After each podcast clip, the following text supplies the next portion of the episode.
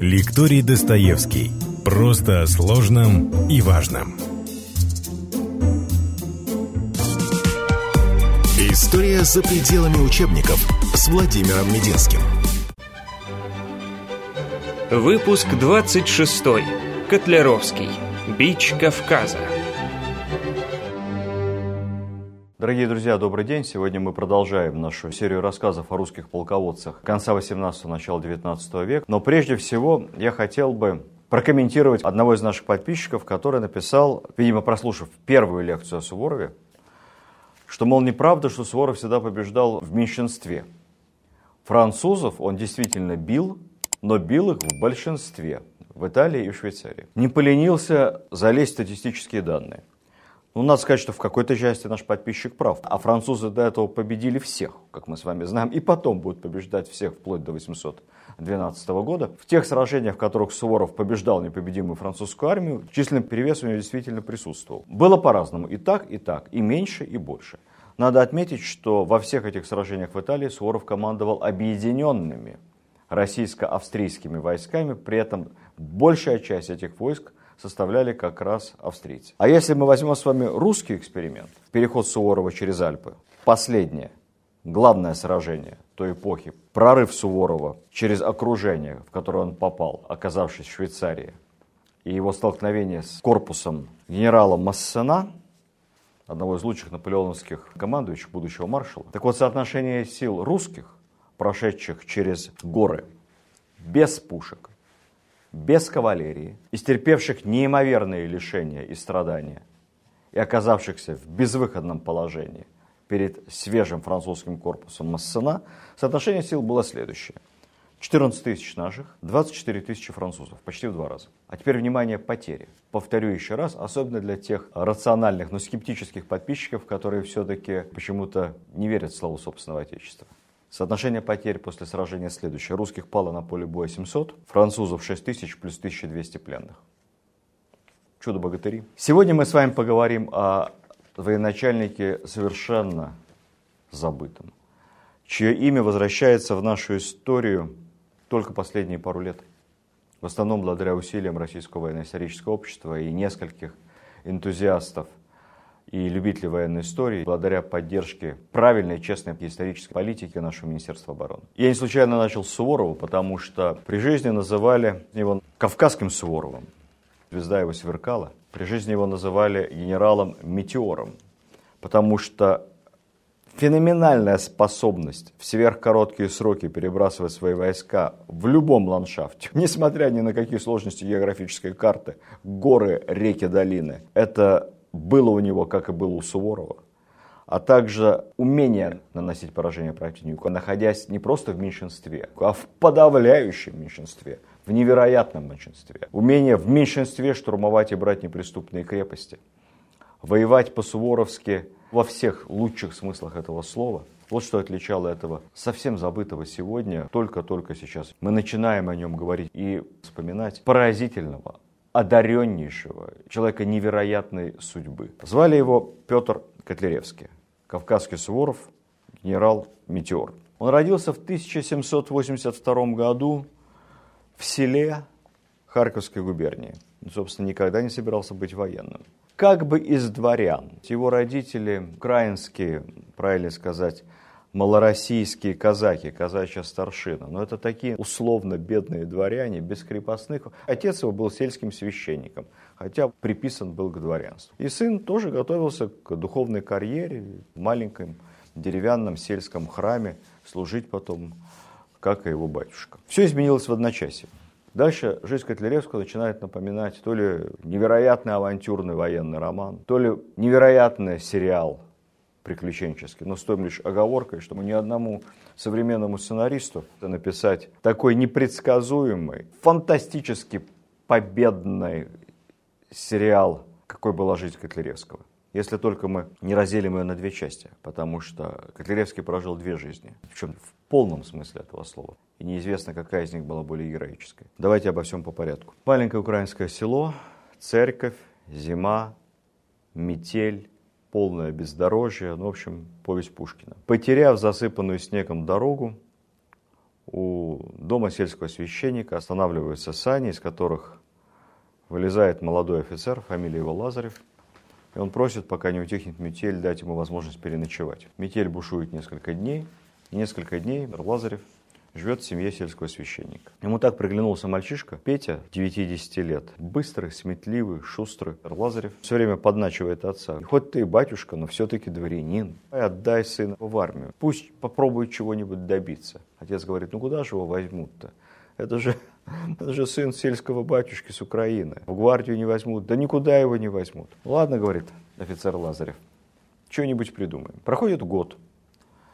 Об этом нежданном гости уже и забыли давно. Как появляется вестовой, который сообщает о том, что молодого отрока Котляревского зачисляют в армию на действительную воинскую службу и ждут не абы где, а на Кавказе, где служит Лазарев, командует батальоном. Так 11-летний Петя Котляревский начал свою воинскую службу. В 1793 году, естественно, рядовым, каким то офицером. Вот так с 11 лет рядовым, затем в 12-13 лет сержант, все время рядом со своим благодетелем и старшим товарищем. Вообще, кавказское направление в то время – долговременная болевая точка русской внешней политики. Об этом можно долго рассказывать, потому что в те годы произошло поэтапное присоединение части закавказских территорий Восточной Грузии. Грузия, это еще раз подчеркну, это не страна в то время, Грузия – это территория.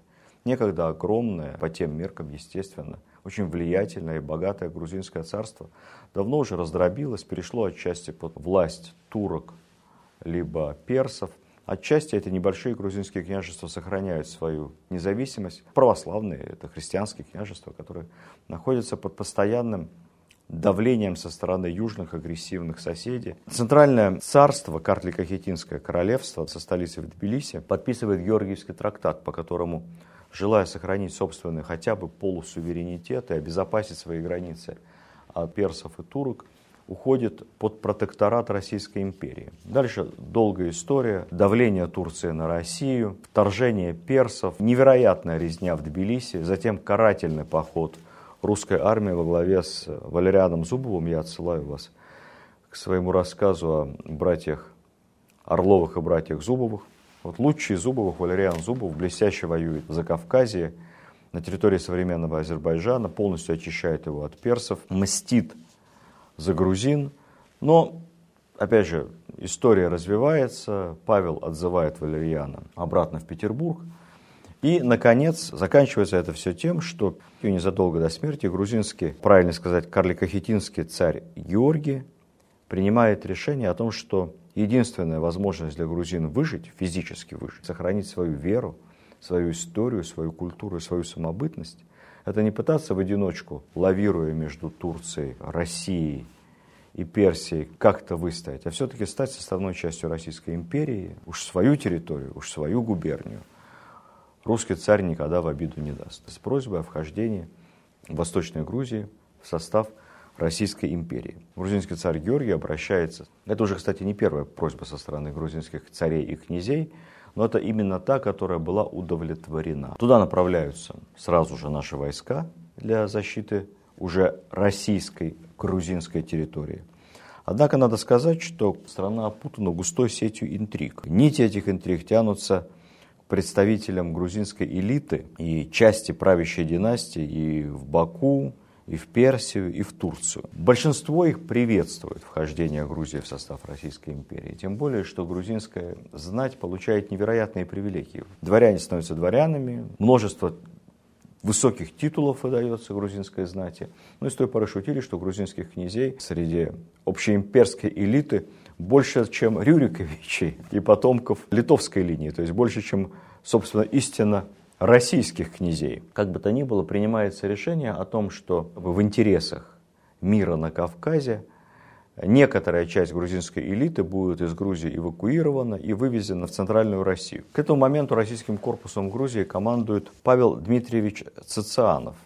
На самом деле это этнический грузин, тоже характерно для понимания русской имперской политики на Кавказе. Имперский грузин, фамилия его Цицишвили. Он узнает, что часть семьи грузинского царя покойного, а именно бывшая царица Мария, с одним из своих сыновей и царевной Тамарой, решают все-таки не уехать в Россию, а попросить убежище в Персии. Ну, это, конечно, короткая память, они не забыли, что творили персы всего лишь несколько лет назад в Тбилиси. Ну, вот эта вот вера, что за границей нам поможет, что там в Персии мы будем жить богаче, чем в России, к нам будет еще лучше относиться. Цицанов приказывает как раз Лазареву, покровителю нашего героя Петра Котляревского, взять царицу Марию с ее сыном и дочерью, ну и как-то их уговорить, их надо вывести в Россию. Здесь я расскажу вам э, любопытный эпизод, который мало освещался в нашей истории, потому что есть очень много версий, что там случилось на самом деле, когда Лазарев приехал забирать царицу Марию с детьми. История темная, скажу сразу, потому что происходила она в закрытой опочивальне царицы. Знаем мы ее из разных уст. Наиболее правдоподобная версия звучит следующим образом. Лазарев рано утром прибыл в дом царицы и объявил приказ Цицианова. Эвакуируемся в Центральную Россию. Царица возлежала в постели и ответила, что ехать сейчас в Россию не желает. Лазарев сказал, что сейчас не сейчас, как говорится, нравится, не нравится. Дорогая моя красавица, есть такое решение, давай, значит, поехали. И вышел из опочивальни, оставив для скорости сборов дежурного офицера, чтобы он царицу поторапливал. Однако едва он вышел в коридор, как услышал за дверью сзади шум. Он вернулся, увидел, что невесть откуда появившаяся, сын и дочь царицы, царевича звали Джабраил, царевну Тамару, с длиннющими кинжалами, то ли это кинжалы, то ли это уже были кавказские сабли, ну, мы понимаем, что шашка на адыгском это длинный нож. Они вдвоем набросились на дежурного офицера, загнали его в угол, а он совершенно перепуганный, как-то осторожно отбивается от них шпагой, чтобы, не дай бог, царственных особ не поранить. Они на полном серьезе хотят его заколоть. Лазарев бросился к царице, чтобы она уговорила своих детей успокоиться. В момент, когда он к ней приблизился, она выхватила спрятанный из-под одеялом кинжал и ударила им генерала. Лазарев упал замертво. Вслед за ним был убитый совершенно ошарашенно, опустивший шпагу дежурный офицер. Что началось после этого? В коридоре находится несколько русских солдат, соответственно, конвой и охрана. Некий полицмейстер Сергунов, обмотав буквально руку, скорее всего, буркой такой толстой, он, значит, размахивая этой буркой, чтобы не пораниться, бросился на царицу и вырвал у нее кинжал из рук. Стоявшая где-то рядом в паре метров ее дочь бросилась со спины на нашего полицмейстера. Однако он оказался ловким человеком. Он резко увернулся, и она кинжалом, желая заколоть спину полицмейстера, нечаянно чиркнула по плечу, поранила собственную маму. Царевич Джабраил, увидев кровь на плече матери, тут же царственный особый, а не ранимый, упал в обморок, лишивших чувств. Так либо иначе, под вечер все царское семейство было уже под конвоем отправлено в Россию. Марию, собственно, убийцу русского генерала, отправили в женский монастырь, где она проведет несколько лет. Кстати, после этого получит прощение, долго будет жить в Москве в богатстве, в роскошном доме, проживет 80 с лишним лет и скончается уже в середине 19 века, с почестями будет похоронена в усыпальнице грузинских царей. После гибели Лазарева главнокомандующий Цицанов предлагает Котляревскому, молодому совсем офицеру, перейти работать к нему в штаб, стать его адъютантом. Но Котляревский говорит, что с него хватит уже штабной работе, он хочет командовать солдатами, хочет на фронт. Берет всего лишь роту себе в подчинение, роту егерского полка. Всегда Котляревский будет командовать егерями, своеобразным спецназом русской армии. Берет всего лишь роту и отправляется в действующую армию. К этому моменту в Закавказье начинается длительная, она будет длиться больше 10 лет, затяжная война с Персией. Что такое Персия того времени? Персию это мы ее называли Персией, иностранцы. Сами они себя называли Ираном, поскольку Иран это страна ариев. Персы это истинные арийцы. Ариев и золотом, оружием, политически и финансово поддерживала Британия, ну, кто бы сомневался, которая боялась, что Россия легко перемахнет через Кавказ и дальше двинется куда-то в сторону британских интересов, в сторону Индии. Самое поразительное, что все эти антироссийские комбинации на Кавказе одновременно поддерживала и Англия, и наполеоновская Франция. С 1806 года еще и Турция, с которой нам тоже приходилось за Кавказе постоянно сталкиваться. Таким образом началась затяжная, длящаяся почти полвека Кавказская война, где Россия противостояла одновременно сильной Персии, Турции, естественно, кавказским мятежникам-повстанцам, ряду кавказских народов, которые не хотели добровольно переходить под императорскую руку, блокировали наши коммуникации с Грузией, перерезали, постоянно атаковали русские станицы, крепости, русские военные обозы и таким образом невероятно усложняли войну на Кавказе. Ну и, соответственно, все наши противники поддерживались финансово, организационно, оружием, деньгами – Франции и Британии. Военно-грузинская дорога под, постоянно под угрозой, снабжение шло с перебоями, так что воевать нам за Кавказе приходилось практически без подкрепления. Это была война, как тогда называли по формуле сотни против тысяч. И эта война – время наивысшей славы Петра Котляревского. Как я сказал, большую часть своей боевой биографии он командовал егерями, спецназами того времени, которые действовали нелинейно, действовали в рассыпном строю, были меткими стрелками и обладали высокой инициативностью. Котляревский действовал по-суворовски, обрушивался противнику как снег на голову, смело бросал войска в штыковую атаку. Помимо тактики, прекрасно владел военной психологией. Войска под командованием Котляревского отличались невероятно высоким боевым духом. Он умел поднимать дух своих солдат и одновременно запугать солдат противника, понимая, что разношерстная персидская либо турецкая армия, всегда находясь в значительном численном превосходстве, сильно уступает нашему спецназу как в плане индивидуальной, коллективной подготовки, организации боевых действий, так самое главное в плане психологическом. Поэтому решительный, внезапный натиск Котляревского обычно приводил противника в панику. Не буду погружаться в военные детали.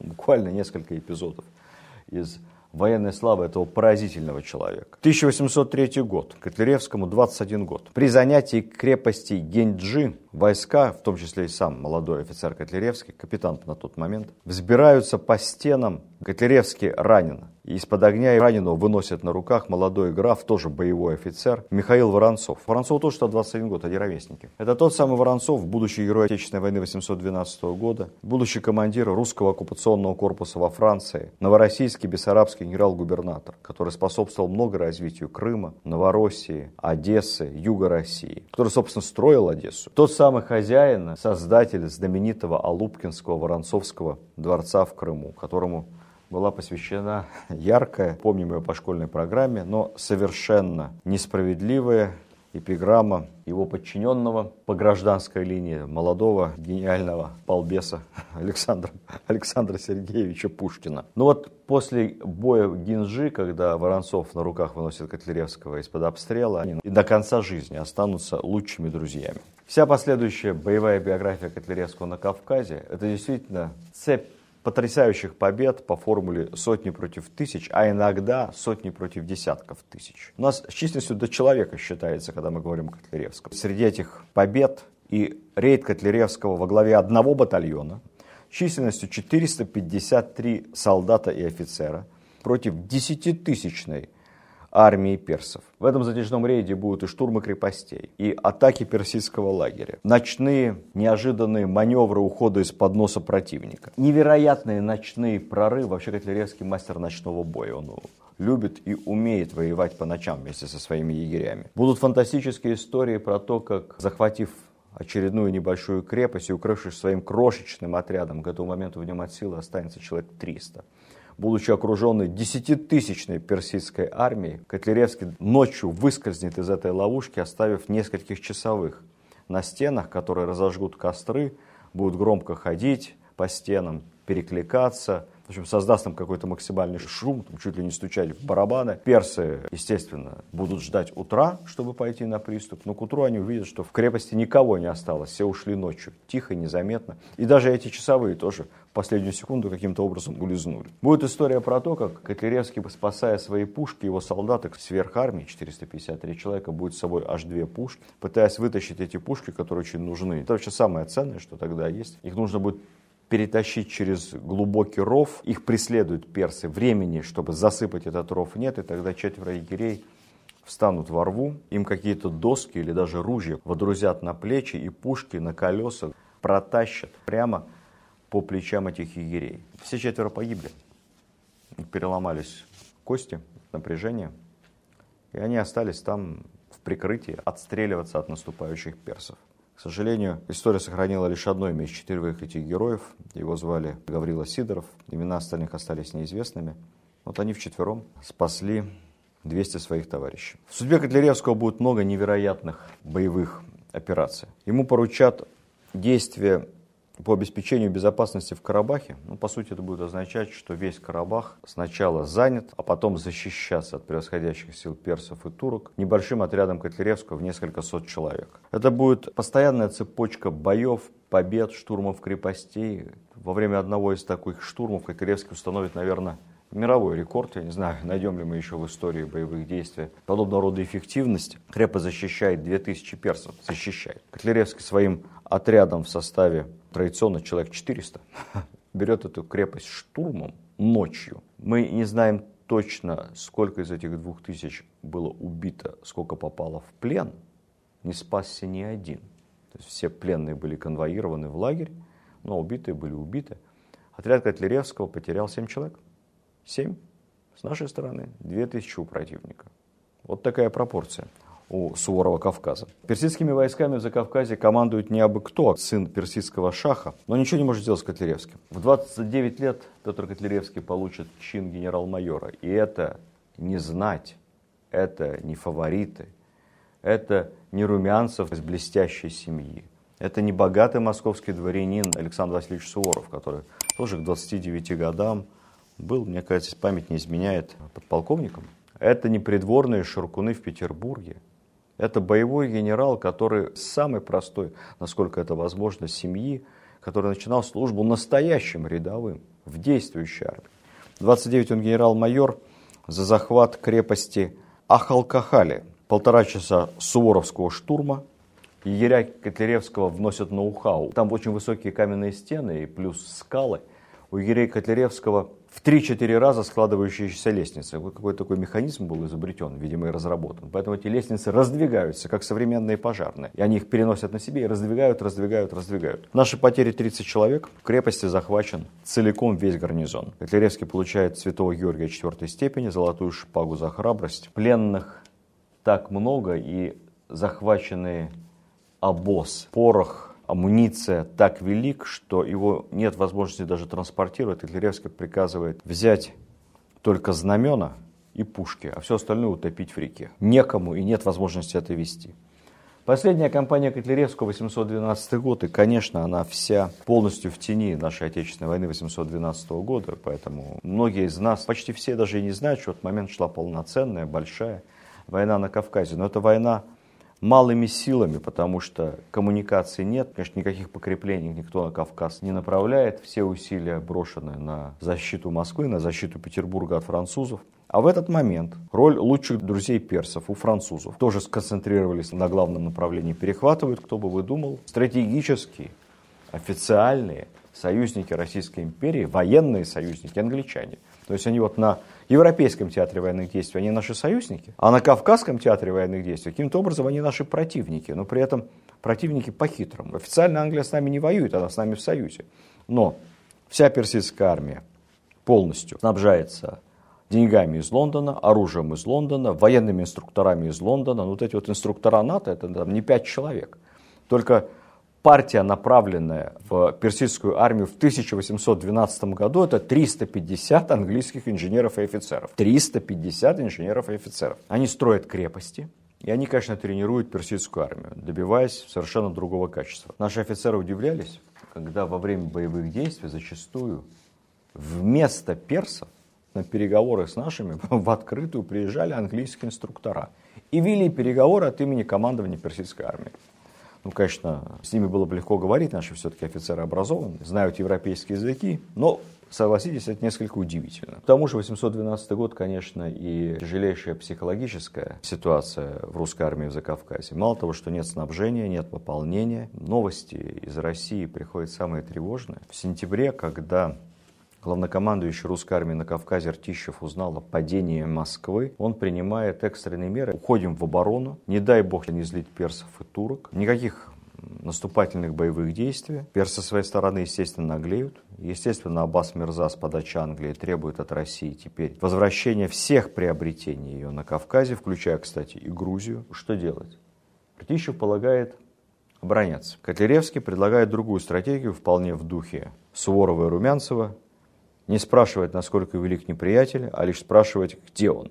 то есть самим атаковать персов. Стратегия безумная, у нас подавляющее меньшинство. В этот момент Ртищев и Котляревский даже разругались. Надо сказать, что к 812 году у Котляревского, даром, что ему нет еще и 30 лет, сложилась поразительная репутация бича Кавказа. Вызывал у персов и у турок практически мистический ужас. Равно, кстати, как и у местных наших недодежных сателлитов, открытых мятежников. Поразительная история, которая произошла во дворце Карабахского хана. Нагорный Карабах на тот момент независимое княжество, но находящееся в вассалитете от Российской империи. И вот Карабахский хан тоже знает новости из Европы, доходит до него какая-то информация, и он узнает, что дела у большого белого царя совсем плохо, поэтому подумывает о том, чтобы выйти из-под протектората России и пока не поздно переметнуться на сторону там, либо персов, либо турок. Молодой Котляревский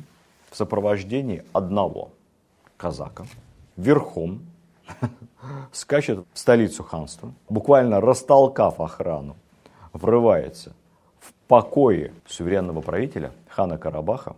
И дальше, как описывает история, оружие он все-таки предусмотрительно отдал охране на входе, но размахивая перед носом хана плеткой и произнося какие-то весьма убедительные, громкие, эмоциональные речи, он склонил хана к глубоким извинениям перед государем-императором и русским командованием в том, что у ряда его подданных появились некие неблагожелательные мысли. Хан, более того, тут же соорудил огромный обоз с оружием, порохом, продуктами и вещами для русской армии в Закавказье. Ну, естественно, больше никаких мыслей по поводу того, чтобы переметнуться из-под русской руки персидскую либо турецкую, не возникало.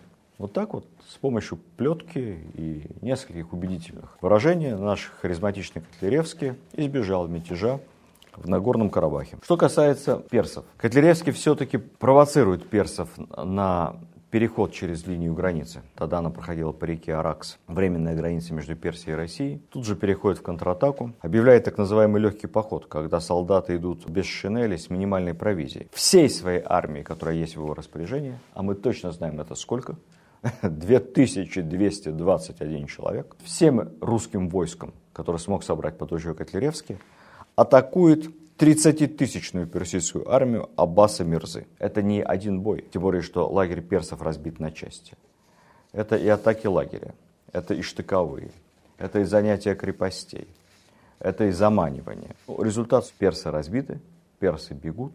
Мы захватили 12 английских пушек, которых англичане подписывали свои пушки, как и французы, давали им имена. В одной из английских пушек было написано «От короля над королями подарок шаху над шахами». Королевский подарок попал в русскую артиллерию. Также еще несколько британских офицеров были взяты Котляревским в плен. По итогам этого похода Котляревский написал реляцию в Петербург о том, что потеряв несколько десятков человек, потери персов составили полторы тысячи.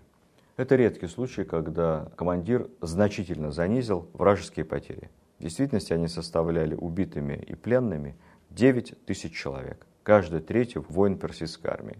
Котляревский занизил потери, потому что он и так чувствовал себя нарушителем приказа. Все-таки общая политическая линия была персов не атаковать, границу не переходить. Он так сказал, мне просто никто не поверит. Вот так, занизив в шесть лишним раз потери персов, Котляревский подошел к последнему сражению в своей жизни. Это сражение за Ленкарань. К этому моменту он уже в 30 лет генерал-майор, он уже обладатель святого Георгия третьей степени – но полагает, что не взяв Ленкарань, самую мощную из укрепленных персидских крепостей в Закавказье, крепость, которую специально строили английские инженеры, он победную точку в этой войне не поставит. За всей своей армией, к этому моменту за вычетом раненых и убитых, не остается, еще раз цифра, 1761 солдат и офицер, Котляревский совершает невероятной скорости марш-бросок через Муганские степи, через Солончаковые пустыни и неожиданно подходит к главной персидской крепости в этом районе Ленкаране. Только гарнизон Ленкаране 4000 солдат и офицеров. Это как Измаил, пропорции другие, численные. Но Ленкаран по укрепленности это маленький Измаил и даже более совершенный, а у Котляревского еще меньше солдат по отношению к защищающим, чем у Суворова было по отношению к туркам в Измаиле. Один к двум с половиной. Никаких шансов. Ну никаких. Крепость неприступна. Тем не менее, Котляревский, как и Суворов, предлагает гарнизону Ленкора не сдаться.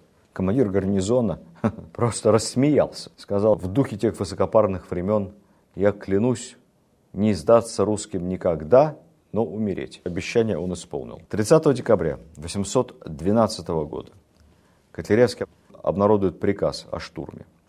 Сей приказ я зачитаю, как образец военно-эпистолярного жанра той эпохи. Кавычки открываются. «Решаясь приступить к всему последнему средству, даю знать о том войскам, считаю нужным предварить офицеров и солдат, что отступления более не будет. Нам должно или взять крепость, или всем умереть. Я неприятелю предлагал два раза сдачу крепости, но он упорствует, это правда. Так докажем ему, что русскому штыку ничто никогда противиться не может.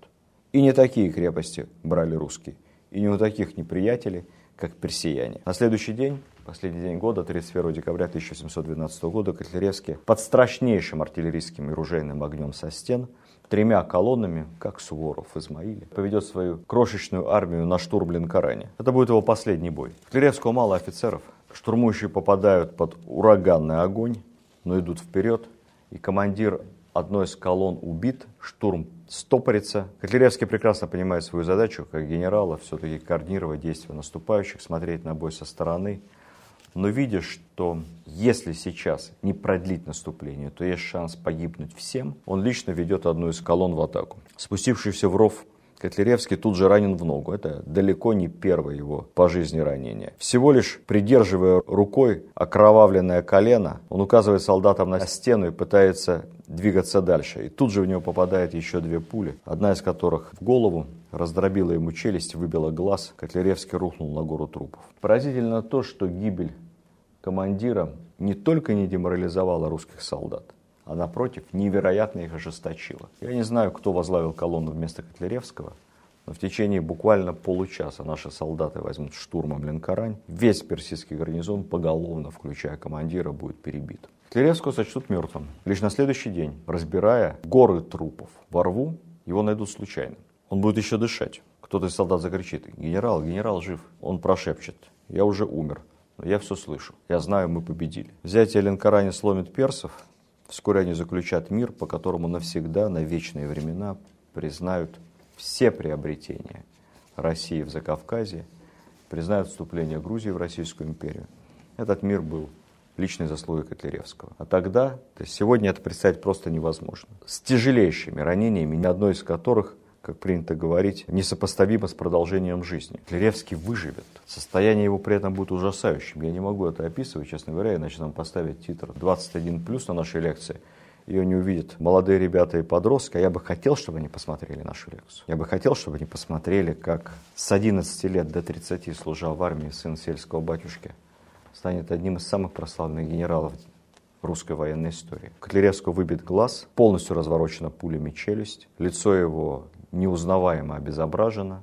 Как я сказал уже, у него тяжелое ранение ноги. Полковой доктор, как мог облегчая его страдания, в результате серии операций, все это без наркоза, естественно, вытащит из его лица и головы 40 раздробленных костей. Эти 40 костей потом будут в шкатулке храниться. Потом будет лечение на кавказских минводах. Он будет страшно страдать от болей. Естественно, нет одного глаза. Представьте себе, что у человека с челюстью, с головой и так далее. Говорили, что у него даже был какое-то время полуобнажен мозг, поэтому он просто не мог находиться на улице, испытывал чудовищные боли. Кости, которых нельзя было вынуть, тыкались ему ткани. Но в конце концов, Котляревский как-то как постепенно приходит в себя. Он Купил имение на Донбассе, в Донецкой области, построил церковь деревянную, перевез туда своего отца, отец его еще жив и служил в этой церкви при имении священником. Он приехал в это имение со своим товарищем боевым, неким майором Шультоном. Он даже успеет жениться на дочери своего боевого друга, однако брак этот станет трагедией, жена и ребенок умрут родами. Часто случай по тем временам. У любого бы человека опустились руки. Но Котляревский не сдается. Он занимается хозяйством, он везде ходатайствует за своих бывших подчиненных, и офицеров, и солдат. Он помогает солдатам материально, посылает им деньги. Тому самому полковому хирургу, который первые дни после ранения под Ленкоранью вытащил 40 костей из его головы, будет платить личную пенсию всю свою жизнь, даже когда будет нуждаться сам. Перевский, как это не поразительно, проживет долгую жизнь. Он ведет интенсивную переписку с друзьями. Друзей у него много. С друзьями, со служивцами. Он пишет статьи в журналы, много публикуется. Одна только беда, там все-таки холодно зимой под Донецком, поэтому, когда холодает, он вообще не может выйти на улицу, его голова разваливается на холоде просто на части. Как только Николай I вступит на престол, одно из первых его решений будет личное письмо Котляревскому, предложением возглавить все русские силы на Кавказе. Естественно, Котляревский откажется, плохо себя чувствует и продолжать службу не может, но это показательно. В 1937 году, в год смерти Пушкина, Котляревский уже прожил к этому моменту 25 лет после своего второго рождения. После того, как он сутки пролежит заваленный мертвыми телами. Котляревский переедет в Крым, в Феодосию, приобретет небольшой дом. И вот что удивительно, крымский все-таки теплый целебный воздух, морской, будет иметь благотворное влияние. Он сможет гулять по улице, находиться на свежем воздухе целый год, а не прятаться в доме зимой. Там подружится с молодым Айвазовским, он продолжит общение со своим лучшим другом Михаилом Воронцовым, в чье ведение будет входить Крым. Даже ему станет лучше. Вообще, в этом грустной части нашего рассказа есть повод улыбнуться. Котляревский был большим фанатом гомеопатии. Ему болей не помогало ничего. Видимо, сильнодействующие наркотические средства он в силу своего характера принимать отказывался. Но ему неожиданно помогла гомеопатия. Она была очень модной по тем временам, и он стал ее адептом.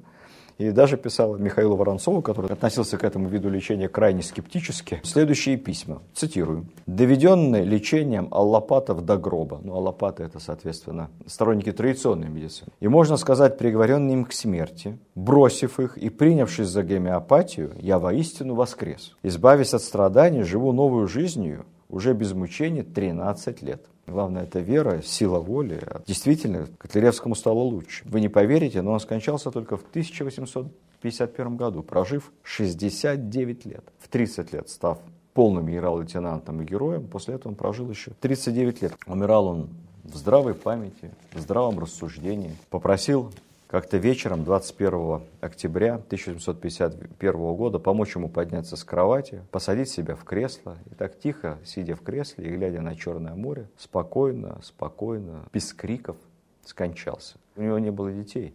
Пожалел только об одном, что не успел обвенчаться со своей двоюродной племянницей. В этом не было никакой эротической интриги. Дело в том, что если бы они успели обвенчаться официально, то тогда его двоюродная племянница получила бы право на его генеральскую пенсию как законная супруга. А так, к сожалению, генеральская пенсия выплачиваться по смерти перестала. Последним документом его стало, он писал много писем и статей, стало педантично написанное завещание, очень интересное. Он расписал подробно, кому из его племянников должно достаться какая часть наследства, но при этом добавил, что им необходимо будет собраться потом и выделить из себя главного наследника, и дать ему самую большую долю, которую он отдельно говорил. А главным наследником они должны выбрать из своей среды того, кто более других своими талантами может служить Отечеству. Самим разобраться, кто больше пользы России принесет, больше средств из наследия Котляревского и получит. Его похоронили в саду его собственного дома. Его друг Айвазовский спроектировал на горе Митридат мавзолей-часовню. К сожалению, в советские годы она разрушилась. Спустя 20 лет по памяти Айвазовский, прославленнейший, главный живописец империи на тот момент – напишет по памяти его портрет. Поразительно, что неимоверные страдания, делавшие невозможным, естественно, не службу, и, казалось бы, делающие невозможными просто жизнь, и не сломили ни духа, ни разума, ни воли к жизни Котляревс. Каждый из нас, кто помнит по советской школе книгу «Как закалялась сталь» и невероятную, короткую, но невероятную жизнь а, Николая Островского. Пусть вспомнит о Петре Котляревском. Жизнь Петра Котляревского была, наверное, не менее тяжелой, гораздо более продолжительной, не менее поразительной, чем жизнь Павки Корчагина. Еще при жизни князь Михаил Воронцов поставил ему памятник в Генже, в том самом месте, где они волей случая познакомились и подружились. С тех пор постепенно, постепенно, постепенно памятник Котляревском сошла на нет. Есть станица со старым именем Котляревский, современной Кабардино-Балкарии, еще с 19 века так названная. Но книги о нем перестали издаваться, кино про него нет. И вот как-то раз, когда я случайно в интернете, на каком-то из военно-исторических форумов, прочитал статью о Котляревском, потом стал цепляться, прочитал вторую, третью, четвертую, упоминания о нем, нашел старые дореволюционные книги о Петре Котляревском. Тогда о нем писали довольно много. Узнал историю разрушенной его могилы.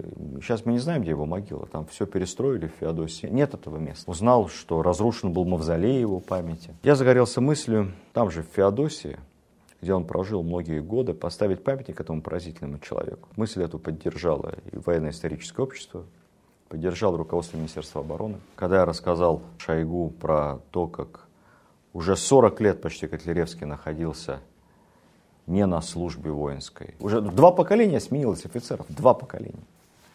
Но он продолжал пользоваться таким колоссальным авторитетом в войсках и такой доброй памятью, что когда он скончается, на рейд у Феодосии выйдет весь Черноморский флот и будет прощаться с ним торжественным салютом. Военные нас поддержали, и сейчас на набережной Феодосии буквально недавно открыли замечательный, на мой взгляд, очень талантливый и яркий памятник Котляревскому. Молодой, под 30 генерал с саблей в руке, на коне, взбирается вверх на Кавказские кручи, а конь его топчет, такой красивый, мозаичный, персидско-турецкий ковер. При этом конь этот, вздыбившийся конь, устремлен куда-то вот туда, в сторону Закавказья, куда-то туда, где воевал Котляревский, за море Черное. Набережную прекрасно благоустроили. Я получил много благодарственных писем от жителей Феодосии за открытие этого памятника, потому что часто, наверное, одно из самых красивых мест в городе. Поразительный человек. Но самое удивительное другое. Еще два совпадения. Знаете, когда назначили дату открытия монумента, ну, совершенно случайно, как-то это совпадало с графиками командующих нашим флотом, с графиками офицеров, и главы Крыма, моими возможностями.